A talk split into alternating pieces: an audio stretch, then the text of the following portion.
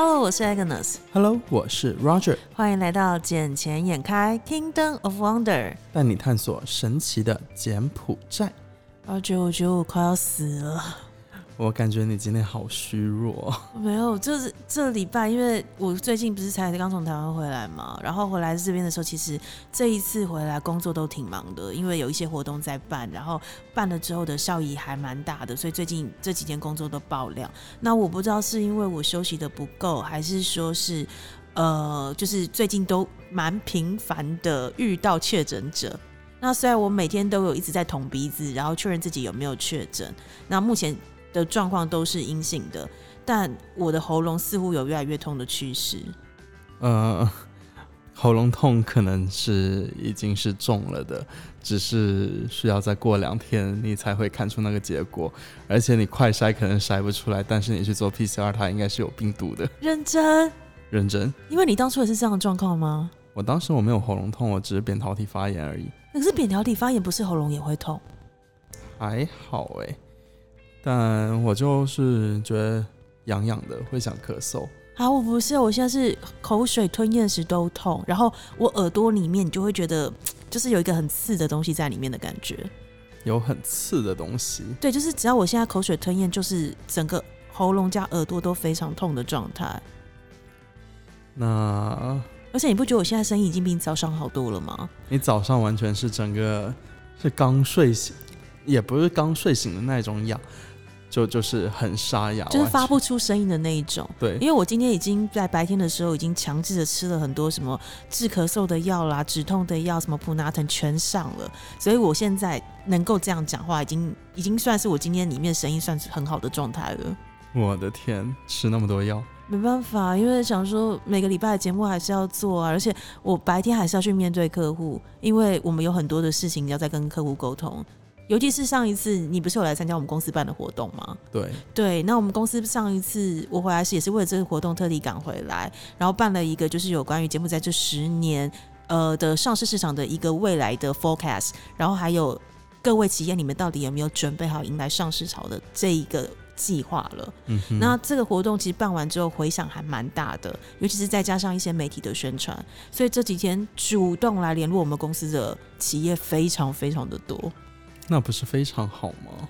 是啊，可是因为好像有蛮多的企业，他们只是有一个想上市的计划，但是并不知道为什么要上市。还有，其实上市并不是全部都是优点，也有它的缺点存在。所以我们必须要花蛮多的时间，好好的这个跟这些企业主沟通，说理清楚他们到底为什么要上市，这个目的性要非常的强烈的了解，他们我们才能决定要不要承销他们的业务。哦，那。其实这个我觉得还是得需要去教育一下，因为不是那么多人能够一下子呃就能抓到那一个点。嗯，没错。所以等于是说，也刚好借这个机会，就是让更多的企业，尤其在柬埔寨这边，呃，能够知道说，哎，其实资本市场到底是什么？因为光是，哎，你知道我下礼拜有个考试要考吗？哦，那么快吗？就下礼拜啊？对，下礼拜，因为我之前的时候就有在上这边的 SERC，就是所谓的柬埔寨证券监管局他们安排的一个相关系列的课程。那这个课程呢，主要是针对要做经济 brokerage 的部分，还有其他承销部分呢，来开一系列的讲座跟课程。那你必须要有一定的 attendance。出席率之后，然后他才让你进行考试的动作。那还好，我今天已经有收到我的出席率是被 qualified 的状态，所以我下个礼拜就可以进行考试。那但是实际的结果还是要看你考试的成绩为主。然后在三月底的时候就会放榜，希望榜上有名。我当然很希望，你知道这个东西有多难吗？因为他这个课程其实全程都是用简文在沟通，然后但是问题是他会派。呃，就是英文的翻译在旁边，但是你知道，那英文翻译有时候其实很两光，他没有那么的到位，甚至有时候他会直接讲出来说：“呃，很抱歉，I'm sorry, I didn't hear what the speaker saying。”然后我就 “Oh my god！” 那所以我现在到底要听哪个部分？我就只好一直用眼神在暗示的我柬埔寨跟我一起上课的柬埔寨同事，请他们先把它就是 summarize 一下，然后我们事后再来考呃再来讨论一下他到底刚刚在上什么。你们上课都这么好玩的吗？没办法，因为他就要求一定要出席率，而且重点是因为我跟的真的不懂简文，所以他们就是那些官员们只用简文授课，找专业的翻译来做及时的翻译。所以当然，你也知道那些专业的翻译，他可能本来就对资本市场不是那么的熟念，那相对于他翻译出来的东西，已经是第二跟第三层的意思存在了。我这些就是我这个外国人听起来更会听不懂他到底想要表达的东西。不过这也是。柬埔寨的 SURC 他们很努力在资本市场上这一块，希望能够教育，不管是我们专业的人士或专业的机构，或甚至于普罗大众，对这一块市场有更多的认识跟了解，然后再为他们接下来的十年来做准备。那你现在有比较看好哪一家吗？这个不好说，我一定会告诉你，我看好的一是我们公司承销的那一家。对。反正不会是我们家，就是。呃，别这么说，说不定你公司未来有机会呢。没有，没有，没有，可以帮我们 Podcast 做上市啊，对不对？对，未来说不定，其实各个产业我们都能做。然后，我们公司不只是做承销，我们公司其实也会有风投的基金。那这个风投基金的话，未来会投资在一些柬埔寨这边有未来性跟有潜力的公司上面。嗯，然后并且辅导他们做上市的准备。所以，如果比如说，哎，大家你觉得你的公司是不错的啦，然后你觉得你们公司有未来很好的前景的话，欢迎也可以私信跟我们联络，说不定我们可以来评估一下你们的公司是不是我们的目标客户之一。我觉得柬埔寨还是有挺多的发展潜力的啊，嗯，说不定有些。客户他还没有来到柬埔寨，但是他们已经在布局柬埔寨这边的市场了。嗯，因为我看到有很多新加坡人，就最近新加坡人来的其实还挺多的。嗯嗯，不知道这一点你有没有发现？但是因为我昨天我又去了机场那一边嘛，然后看到很多新加坡的团客，然后包括投资客这些进来。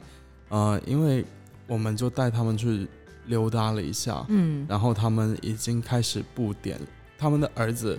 女儿、小孩都在这一边，什么意思？就是等于家族整个移居过来了。他们小孩先提前过来看，说要做哪一些产业，嗯，先来踩点做调研就对了。对，然后这一次他们父母过来，然后基本上看好就准备投了去做。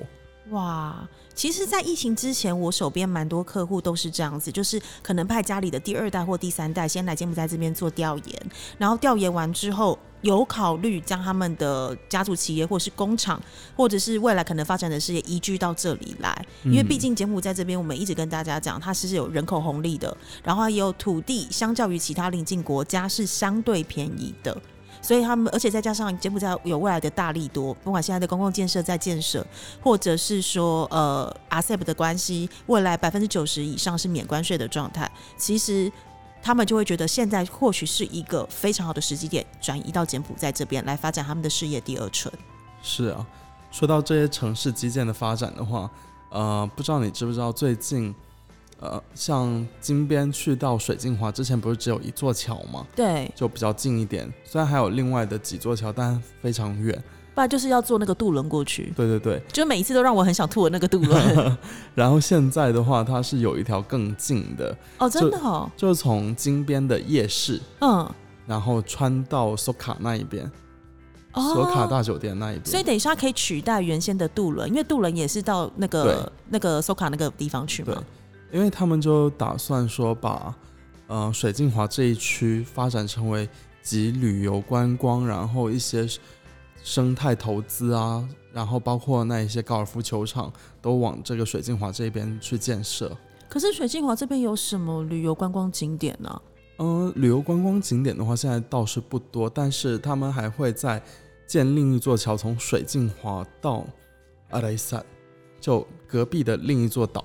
嗯哼，嗯。之前从我们如果要过去的话，也是要坐轮渡过去，要不然的话就要开到，呃，哪哪一座六号路的十三十三号桥，差不多四十分钟吧，开过去，然后才能从那一座桥上到那一座岛上。所以等于是说，现在这座桥的建立可以大大缩短的路程的一个奔波就对了。对，一个缩短奔波，再来另一个是。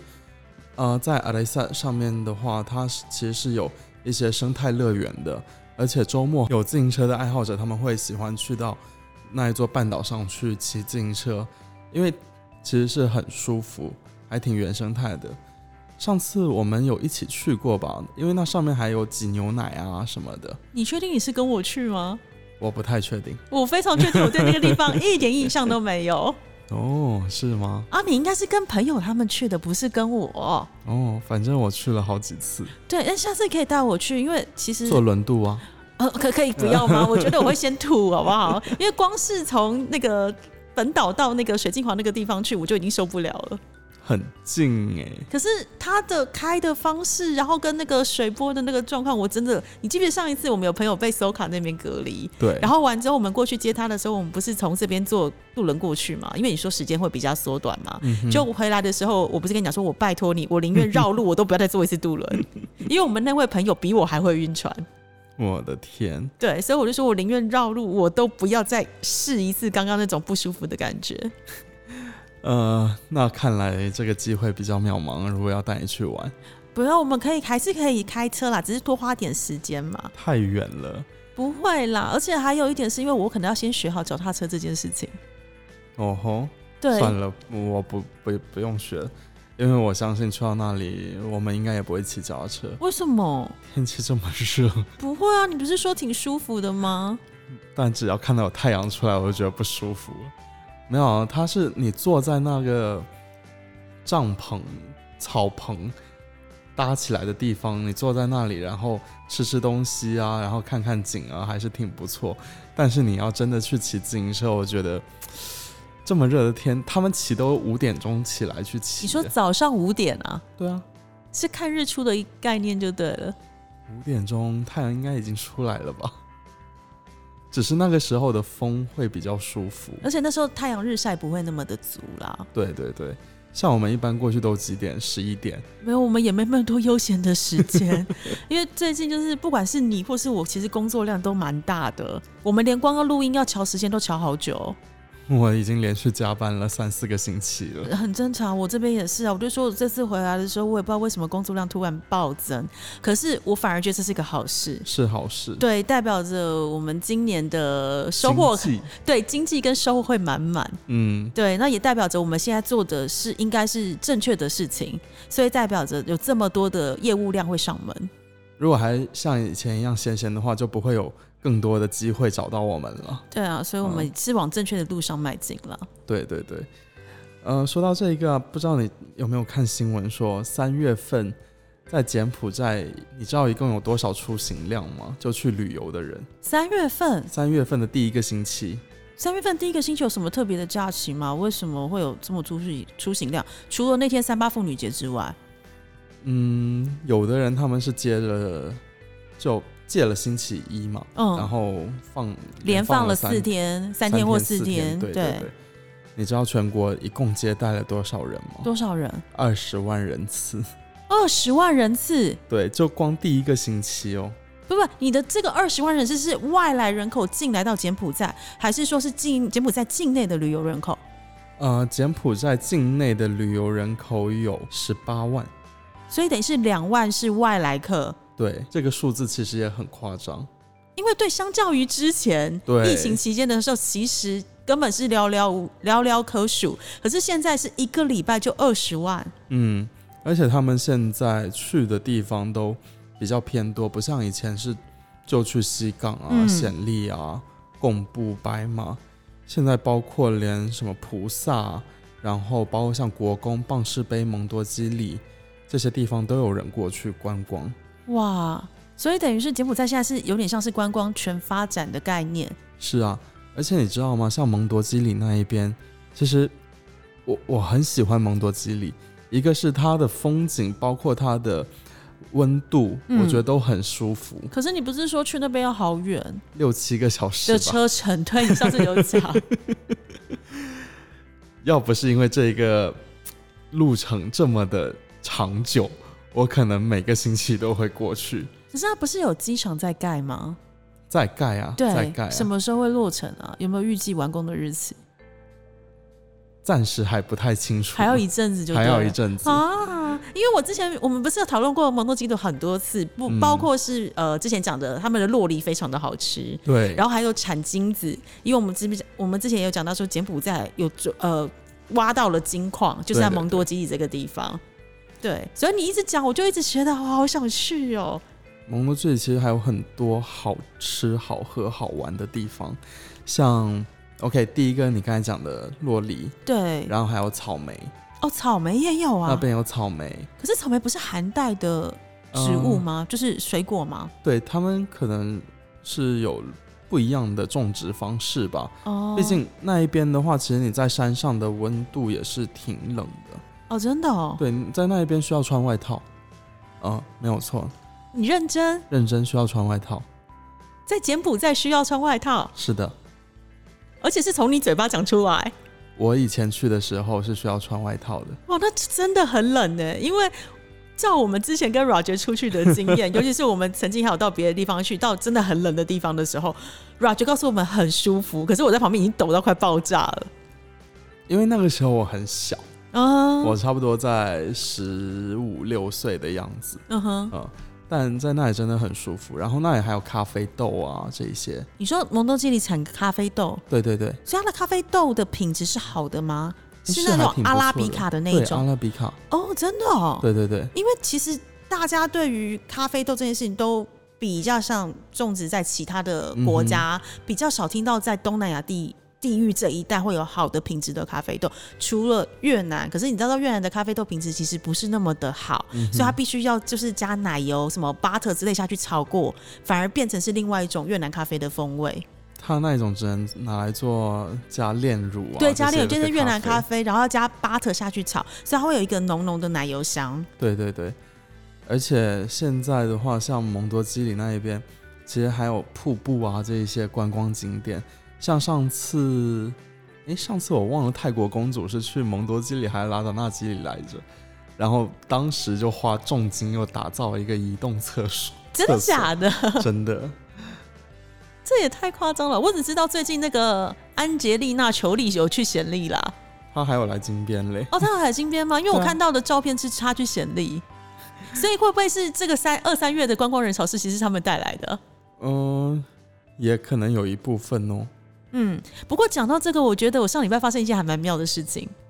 什么事情？上礼拜的时候，我突然接到了我表妹的讯息。就是我亲表妹的讯息，然后就跟我讲一句话，就说：“姐姐，我现在有朋友从泰国来到柬埔寨，他们急需换美金，可不可以跟你用台币换美金？”诈骗集团。对我第一句就是反应也是写你是诈骗吧，然后他就他就那边狂笑，然后突然打电话给我说：“姐姐是真的，我的高中好闺蜜，她现在平常在泰国工作，她现在人真的在柬埔寨，然后因为他们现在柬埔寨这边办证，呃，就是他们泰国签证的延签就对了，因为他们规定一定要出境再入境。”可是没想到来到柬埔寨之后，因为一些呃因素的关系，他们在这边还是办不到，所以他们就只好打道回府回到泰国。可是，在回去之前，泰国其实现在变得比较严苛，要求你身上要带足够的现金之后，才能够回泰国办落地签。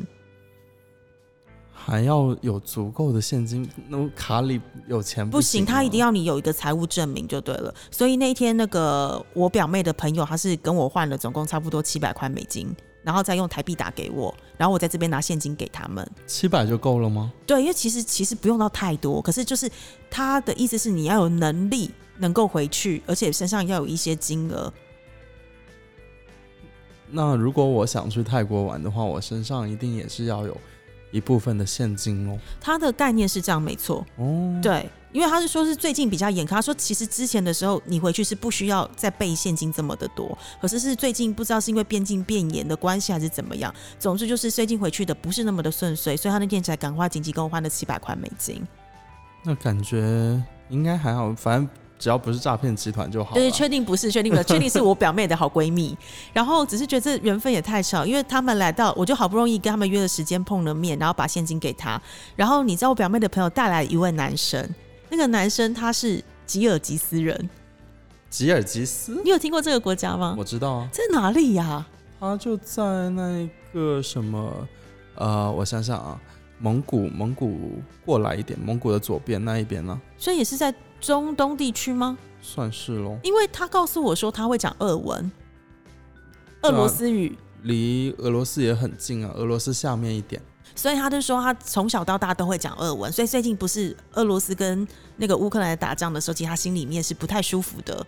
嗯，然后他又是中文讲的非常的好，因为他曾经在呃上海这边工作，然后在中国学习了中文，然后现在跟他的女朋友一起在泰国生活，然后他的女朋友又是台湾人，哈，对，就是这个还跟他就是。就是整个缘分还蛮巧妙，所以从头到尾我们都用中文沟通。然后他自己本身也是一个旅游的 YouTuber，所以他那天就问我说：“我可不可以帮他拍一集他的 YouTube 的一集节目？”我就说：“OK，当然没问题。”所以我觉得等到之后他的剪辑剪完的时候，我也会把这个 YouTube 的那个 link 放在我们的那个 IG 跟 FB 上面，让大家来好好关注一下他，还有听听看我到底说了什么，怎么介绍柬埔寨给他认识。不过这样子也好，那我们有机会邀请他来上我们节目吗？我其实原本有想过这件事情，因为他是在这个礼拜要离开，但是因为毕竟他学习过中文，但不代表他的中文的程度能够就是让每个人都听得懂，因为他是能沟通的那种，可是还是会有一些语音上的不同，所以我跟他在讲话的过程之中，其实有些话我必须要重复听两到三次，我才能够知道他到底在表达什么。那难道我们要来？录一集英文的 podcast 吗？嗯，这个有点难度，因为我必须讲的是，他的英文并没有那么好，毕竟他是吉尔吉斯人，他主要是讲俄语跟学习那个中文，所以有时候我们我有想办法用英文跟他沟通，但是似乎他没有办法那么直接的了解。那我之前也是有想过，就是要请他来上嘛，但是第一碍于是语言的关系，第二是我们节目并不是像 YouTube 一样，因为 YouTube 的话，我们是注重画面跟只要上字幕，你大概都能了解在讲什么，但是。Podcast 是完全听声音的，是啊，对，所以当我们今天语义表达不清，或者是语调上有一些些暧昧不明的时候，其实听众们是根本不清楚我们到底在讲什么。也是哦，这就是为什么我后来打消这个念头，不然我一定找他来上节目，因为真的太有趣。而重点是他长得好帅哦。啊，算了，帅的就不要来了。真的很帅哎，而且他的帅的程度是那种你看到就是嗯，nice 的那一种。是吗？有照片吗？有有有，我之后之后就是他的那个节目剪出来之后，我会把它放在我们的 IG 跟 FB 上面，让大家好好来看一看这个帅哥。OK 哦，我期待着那一天。嗯，哎，对，刚才那一个你不是说蒙多基那边有金矿嘛？对对啊。然后现在其实呢，那一个金矿，它现在还在采嘛，但之后蒙省的政府是把打算把它那那里。改造成为一个旅游区、旅游观光的景点，就像在美国那边，不是经常可以去淘金、淘金，对，那样子淘沙金啊，这些。对对对。其实，在柬埔寨除了蒙多吉里，还有在其他的省份也是有金子的。柬埔寨的含金量这么高啊？嗯，就看你怎么去挖掘了。有沙金，也有说从那一个泥土里面，然后提炼出的金子。可是那些是真的可以，就是被提炼后制成金饰精品之类的东西。对对对，所以它的纯度是真的这么高的。纯度是高的，就是有些要，因为它不会说真的是公开让所有人知道。当然了，因为我们也知道这边的政府 什么事都要好好的管理跟参与少一下。是啊，而且就算知道的人，他们也不希望让太多人知道。当然，要不然的话，所有人都过来抢饭碗。而且没有，现在金子是现在的最好的避险工具之一。嗯，因为你看现在不是股市全球其实都已经蛮波荡不安的嘛，因为战争的关系。可是唯独什么？唯独金价还有美金的汇率是一直节节升高，因为这两个一直以来都是长期大家会选择来避险的一个工具。是，嗯，其实金子的话，应该说是从古至今。亘古不变的定定律啊，就以前金子也是一样很值钱，到现在它还是一样很值钱。对，你知道，就是当年小姐姐我结婚的时候，其实我最喜欢收到的不是红包，我那时我那时候是我真的有几个金条，是真的金条哦，人家是包金条来，人家金用送包金条送我，我靠，对。然后，可是因为那个是真的很好的长辈，然后他就包了金条，然后金条来送，然后当时购买的价格当然没有那么的高。然后他说那个金条他已经存放至少十几二十年。哇！对，所以那你知道那个金条是固定，它不会它不会坏坏损嘛？而且它放在一个就是那种密封夹的那种透明吧夹链袋里头。他就给我的时候，我就觉得哇，真的有沉甸甸的感觉。几公斤？它是几盎司？它是以盎司来看，就就是一个完整的金条。哇塞！然后我那时候大概有算了一下，以当时那个嗯黄金很高涨的时候的那个价格，大概大概应该有一千美当时的一千美，哦，不是不是一千一万美一万美一万美，当时的一万美，当时的一万美，因为一万美等于三十万左右台币的一万美，当时应该不止三十万吧？当时一比三十吗？现在是一比二十八，以台币来算是一比哦二十八嘛。那早我刚来的这一年的时候，两就是两年前是一比三十二，那时候算是最高的时候。哦但是因为你也知道，小姐姐就是收到金条的时间比较早，嗯所以那时候大概差不多是一比三十上下，所以那一个大概是是差不多一万美金左右的价值。可以呀、对，然后我心里想说，哦，这是长辈送这么贵重的礼，然后就觉得这个东西我要好好保存，所以我现在把它锁在死守着锁在我家的保险箱里面。赶紧我们把 podcast 做好，然后拿到钱，我们去买金子，投资黄金。真的，所以我们现在未来的话，就是不管是在蒙多耶里这边有产黄金，或者是其他省份有产黄金，其实我觉得柬埔寨未来的十年嗯哼，就是一个金山银矿，只是等你来挖掘而已。因为柬埔寨的机遇真的是可以说是非常非常的大，不是因为我们在这里做节目我们才这么讲，而是我在这里生活了那么久，因为也看到了柬埔寨的发展。虽然说前段时间遇到了西港的那一些事情，嗯，但总是会把一部分恶的人给除掉嘛，对啊，然后才能把好的那一部分的人给加进来。然后包括我们最近其实办了挺多活动的，包括你们公司啊，然后我们嗯公司接下去也要办活动，然后都是去做一些呃正能量的事情，把嗯我们做正事的这几家公司都结合在一起，然后看看能够怎么样帮助柬埔寨有更好的发展，然后从这个联盟里面呢，然后从这个联盟里面呢，再看看有什么新的投资机会喽。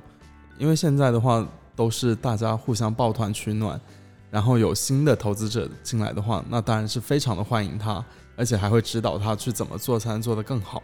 嗯，其实我们现在几家公司几乎都在做同样的事情，不管是你们公司，不管是其他的一些平台，或者是我们公司，其实都是希望大家对于柬埔寨不再是以往的那种，就是可能很多犯罪的温床，或者是一些菠菜。的一个繁殖地，其实柬埔寨在未来的十年是会有很好很好的前景跟发展，只是看你有没有找到信任的平台跟信任的伙伴。肯定啊，反正在柬埔寨害人之心，反正总是对我们来说我们都是没有的嘛。但防人之心不可可无啊，嗯，因为你搞搞不定哪一天旁边的人又整你了一把呢。就像我前段时间我知道一家租车平台，嗯，他们就为了两百万就卷钱跑路了。真的假的？不是这家公司卷钱，而是这家公司里面有两个人嘛，嗯其中一个卷钱跑路了，卷了菠菜的钱。真假？嗯，我就觉得他为了两百万把自己的命给卖了。两百万美金吗？嗯，嗯、这个金额是挺高的啦。可是两百万美金，你现在拿到钱你也回不去啊。哦，你拿到，你有你有命拿，也没有命花，对啊，因为这个一定会被追。是啊，而且那一家，其实他们如果他不这样子做，他一个月过得挺好的，一个月他净赚都是一两万美金。那他干嘛要做这些事情？就是一个贪字吗？对啊，所以人真的不能贪呐、因为在柬埔寨这边，其实早期为什么会变成犯罪的温床，就是因为人性贪婪，嗯，所以才会一直在走一些偏门的方式，然后才会变成是说大家对于柬埔寨的印象一直都不是很好。有一些早期有一些就是不管是博彩的部分，或者是呃就是线上博弈嘛，或者是一些诈骗的总部，其实都是在柬埔寨这个地方。对对对，对，然后像我一开始要来这边发展的时候，其实身边蛮多亲戚朋友都反对，因为他们对于柬埔寨的第一印象就是动乱嘛，政局不稳定嘛，然后再来是犯罪的温床，然后都是诈骗的事件。然后直到我真的来这边工作的时候，然后他们看到不一样另外一个面向的柬埔寨，他们才开始放心。嗯哼。其实柬埔寨的话，之后我觉得会慢慢的走向更好的正轨了，因为现在每一个省长啊，然后包括金边市长，包括洪森总理，他们都一直在呼吁，而且也是在把各种的法律做得更加健全。嗯，然后，因为这样子的话，才会有更多的投资客进入到柬埔寨这边来嘛。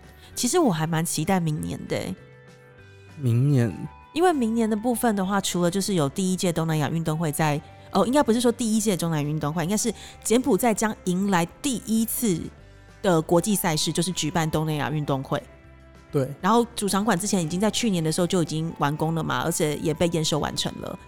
然后基础建设也都建，慢慢的、逐步的到位了。不管是今年底就要通车的高速公路，或者是明年就要正式营运的那个新的国际金边机场，其实都在明年的时候就是一一逐一一的实现。然后更重要的是，明年有很重要的选举，将会有新的领导人出现。那那个领导人年纪又跟我差不多大，还是我本家呢。了不起哦！因为我今天去拜访客户的时候，我就把名片拿给对方，然后对方讲说：“哇，本家的来了哎！”因为他因为他的意思是说：“哇，难怪你会来柬埔寨工作，就是因为你跟本家同姓，你跟总理同姓呢。是啊，所以我们就拭目以待喽，看明年的发展会是怎么样。因为只要是明年的结果一尘埃落定的话，我觉得后续。柬埔寨是还是持续看涨的状态，而且我觉得他在国外受过教育，他有一些新的思维方式，又年轻，其实应该会带给一个更创新的柬埔寨的未来。尤其是当你看我们洪森总理上次讲过的嘛，明年我就是总理的爸爸，二十年后我就是总理的爷爷，代表着他期望明年的新总理能够任职二十年。可能还不止二十年呢，因为他当上总理之后，谁知道呢？是吧？对啊，所以我们也才蛮期待这二十年，或是接下来的十年，柬埔寨能够有什么样巨大的变化，跟带来更多的呃，不管是经济啦，或者是一些其他方面的一些注意。对，那就让我们拭目以待吧。那这一集简轻眼开就暂时先到这里喽。对我也没什么声音了，我需要回家 休息了。好，我们下集再见，拜拜，拜拜。